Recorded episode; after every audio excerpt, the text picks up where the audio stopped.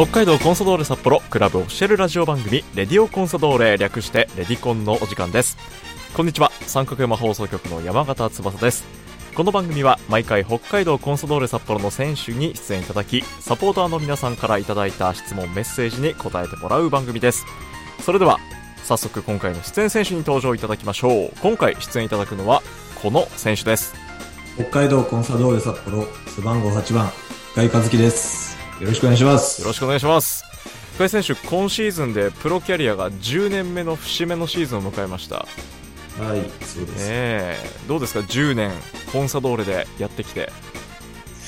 そうです。ねまあ10年のうちまあ半分以上、まあ、怪我があってあんまりそうですねチームに貢献できなかったなっていうのがまあ率直にくる感想ですかね。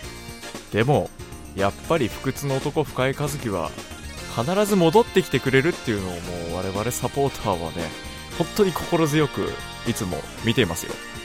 いやーそうやって皆さん言っていただくんですけど、まあ実際僕と同じ風にこういう怪我してもやっぱみんな結局サッカー好きなんで、うん。結局みんな戻ってこれると思うんでまあ僕が、僕がそのたまたまこういう怪我が重なったっていうだけで特にそう僕が強いっていうわけでは多分ないと思うんです本当にね何度もこの膝の大きな怪我を乗り越えてまた今シーズンももうここまでねピッチで熱い戦いを見せてくれる深井和樹選手今日はゲストにお迎えして2週にわたってお話をいろいろと伺っていきたいと思います。はい。さあ深井選手いろいろとですね質問をいただいているんですけどまず旬な、えー話題からいきましょう。はい。これえーっと発表になったのはいつでしたかね？ご結婚されたという。はい。はい。えー深井和樹選手入籍のお知らせが昨年の1月1日に、はい。はい、発表になりました。改めておめでとうございますはいありがとうございます。ということでですねラジオネームカノンかりんそうさんから奥様についてのですね質問をいただいております。はい。紹介していきます。不屈の男深井選手こんにちは。こんにちは。いつも応援しています。その闘志あふれるプレーはもちろんですが試合中に深井選手が見せてくれる優しさを尊敬しています負傷などで退場する選手がいると味方チーム相手チーム問わず寄り添ってタッチしたり声かけをしている姿にいつも感動しています。深井選手と結婚された奥様は幸せですね。ズバリ深井選手の奥様の好きなところはどこですか？という質問から。うん。そうですね。まあまずはやっぱり僕のことをはい。一番に何でも考えて行動してくれるところはすごくそうですね好きですね。いいですね、もういきなりこの質問から入るのかっていうところもありますけど。ね。えーじゃあもう本当に選手のことをそばで、まあ、一番に支えてくれてるね奥様の。ところが一番好き、えーこれは聞いていいのかな？もう一つプロポーズの言葉はどんなフレーズでしたかという質問が来てるんですけどもいかがでしょうか？プロポーズは確か普通に結婚してくださいって言ったような気がします。多分そうですね。これはシチュエーションまで聞いていいんですかね？いやーちょっと恥ずかしいんでそれは。いやそれはそうですよね。はい。はい。もうシンプルにストレートに結婚してくださいと。そうです。はいそれとですねサッカーの話題にもガラッと変わるんですけども。はい。でこれもカノンかりんそうさんからのメッセージで、はい。ルヴァン決勝の際の深井選手の歓喜のヘッドは永遠に語り継がれるであろうゴールです。セットプレーの時にはボールよりいつも深井選手の動きを凝視しちゃいますコーナーキックなど攻撃時に特に意識していることや大事にしていることはどんなことですかというまあすごい振り幅のねえプライベートな話題からガラッと変わってサッカーの話題、えーこのセットプレーコーナーキック時に意識していること教えてくださいはい。えーっ意識してることは、もう自分のところにボールが来いっていうのを願い続けることですね。念じてるんですね。念じまくってますね。大体自分がここにいればボールが来るなっていうのって、なんかその時、戦ってる時に分かるもんなんですか？いや、えーっと、まあ、キッカーの選手に、はい。この辺にくれっていうのはあ、伝えますし、なるほど。あの、僕に合わせるっていうよりも、はいこの辺、僕は、その、ボールを見て、ボールに対して僕が動くんで、ほう。そうですよね。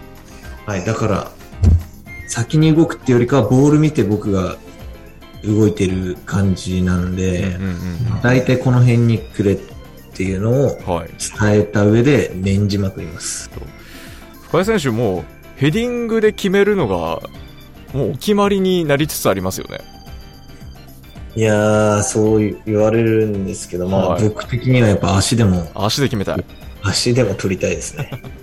だって J1 で今6点決めてますけど、足で決めたゴールって、まあ、い1点だけですね。ですよね。はい。はい。やっぱり、ね、ヘッドの印象が強いのは、もうそこからも来てるのかなと思いますけど、まあ、個人的には、じゃあ、足のゴールも、そうですね。足で、まあ、ミドルシュートでも、いやー、気持ちいいですね、それね。うどんと打ちたいですね。じゃあ、それは今シーズンこれからの楽しみにしていきたいと思います。はい。はい。ということで、えーラジオネーム、カノンかりんそうさんから、奥様の好きなところと、で、それから、このコーナーキック時の大事にしていることっていうね、え2点質問をいただきました。ありがとうございました。はい。さあ、続いて、これも気になる質問、サッカーの話題ですね。えーラジオネームはなおさんからいただきました。深井選手、山形さん、こんにちは。こんにちは。はい。いつもレディコン聞かせていただいています。深井選手に質問です。試合で深井選手が交代でピッチに入っていく前に急いで手首にテーピングを巻いている姿をよく見ます。このテーピング巻くっていうのは選手によっていろいろ理由があると聞きますが、深井選手の場合はどんな理由があって巻いてるんでしょうかという質問来てました。はい。はい。えーよく、まあ、いろんな、そうですね、理由で巻いてる選手いると思いますけど、僕の場合は、あの、結構強めに、えー左手首に巻いて、なんかすごい力が入るようにほなるというか、ー。はい。それが一番ですかね。ほうほうほうほう例えば走り出す時とかにグッとこう力を入れた時にその左手首に力強く巻くとパワーが入りやすくなる。なんかそう、そうやって、聞、聞いた話で、へえなるほど。で、やってみたら確かになんかそんな感じがするんで、じゃあ実際にその効果が実感できてるですね。はい、そう、へー僕はそうです。あと周りのコンサドーレの選手で理由あって巻いてる選手って知ってますか？深井選手いやー、そのいちいち聞かないいやそうでですよねあ、なんか、手首に、うんその、テーピングになんか書いたりしてる人もいれば、おおまあ、かっこつけでやってる人もいるでしょうし、まあだから、まあ、それぞれじゃないですか。そうですね。ちょっと験担ぎ的な意味合いで巻く人もいれば、まあ、深井選手のように、実際そのパフォーマンスの効果を期待して巻いてる人もいると。そうですね。あの、なおさんもいつも気になって、試合よりも深井選手のその手首をずっと見てるというメッセージいただいてました。ねえなんで、ぜひなおさん今後はその左手首にテーピングを巻いたことによってパワーアップした深井選手の姿をね、えー楽しんでいただければと思います。えー、なおさんからのメッセージをご紹介していきました。さあ、続いてはですね、こちらはちょっとラジオネームいただいてなかったんですけども、深井選手に質問ということで、まあいろいろいいただいてました。はいその中から、続いてもサッカーの話題です。えー昨シーズン終盤からトレーニングにピラティスを導入したと。週に2、3回パーソナルトレーニングを受けているということでしたが、どのぐらいの時間やっているんでしょうか？という質問が来てました。えーっと、基本的には1時間、ほうきっちり1時間ですね。きっちり1時間を週に2、3回。そうですね。それぐらい言ってましたね。このピラティス、どんな目的で深井選手は取り入れてるんですか？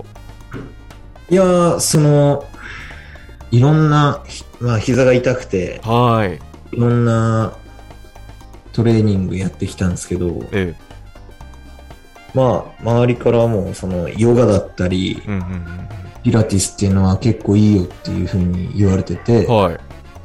で、たまたま自分の奥さんが、えーっと、ピラティス、僕よりさ前に始めてたんで、あそうなんですね。その、そうですね、そのつながりで、いや、試してみたらっていうふうに言われて、まあ、まあ、一番はやっぱその膝のはい。怪我予防というかうん、うんうん。そういう目的で通ってますね。なるほど。ピラティスっていうのは胸で呼吸するんでしたっけ？胸式呼吸。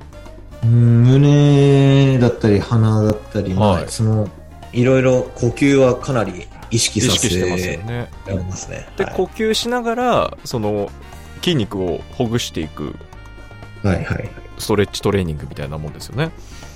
そうですね。ストレッチしながら、その体幹も刺激が入ったり、うんうんうんまあ、体の動かし方だったり、はい。まあ、いろんな効果があると思います。です。ね。あのこの方はですね最近腰の調子が良くないと。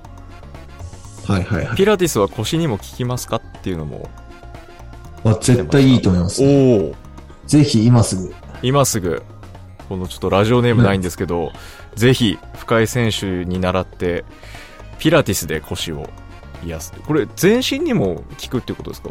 はい、もう、その、もともと自分の体のはい。バランスっていうか、うん。そういうものが全て整うんで、なるほど。はい。だからまあ、変、筋トレとかみたくそんなきつくないですし、はい。普段自分が使ってないようなところが筋肉痛になったりする可能性はありますけど、大体ねこう自分の楽な姿勢で常に過ごしてるとはいはい。もうバランスぐちゃぐちゃになってしまうんでそれを正すっていう。はいはい、そうです。ねそういったストレッチ。ピラティス。もう深井選手も一押しということですのでぜひ腰の調子他もう全身のね不調を感じている方はねピラティスを今すぐに始めてください。はい。ということで、えー深井選手からまあいろいろと、まあ、深井選手もねもう怪我を、えー何度もされてまあ、今、膝の調子いかがですか？痛みは。今はまあ、そうですね。去年とかと比べると今のところはうん全然大丈夫です。うん。あの、最近ね、こう、試合なんかでも、深井選手が長くプレーする姿、結構多く見るようになってきたんで、サポーターとしてはとっても、まあ、嬉しい気持ちなんですけど、はい。ね、年々ちょっとずつ良くなってきてる。まあ、そう信じ続けてそうですね頑張本当にあの、怪我だけはね、あの、気をつけていただきながらまた、パフォーマンスを見せていってください。はい。ということで、深井選手には、来週も引き続き、レディオコンソドーレへ登場いきます。なんで、今日は一旦、この辺にしておきましょはい。う。では、深井選手、この番組の締めで、えー次回放送、来週の放送を楽しみにしているサポーター、リスナーさんの、に向けてメッセージを一言お願いしてもいいでしょうか？